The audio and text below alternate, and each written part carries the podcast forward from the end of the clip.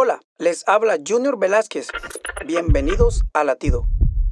Alguien dijo, si vivimos en un mundo roto, ¿por qué nos sorprende cuando nos cortan en pedazos? Segunda de Corintios 4:10 nos dice, donde quiera que vamos, siempre llevamos en nuestro cuerpo la muerte de Jesús, para que también su vida se manifieste en nuestro cuerpo.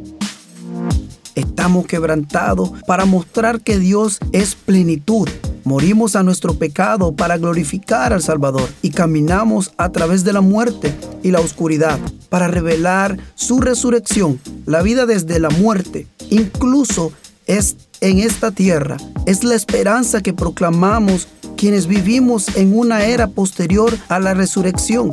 La tumba vacía es nuestra única fuente de verdadera esperanza en Jesús.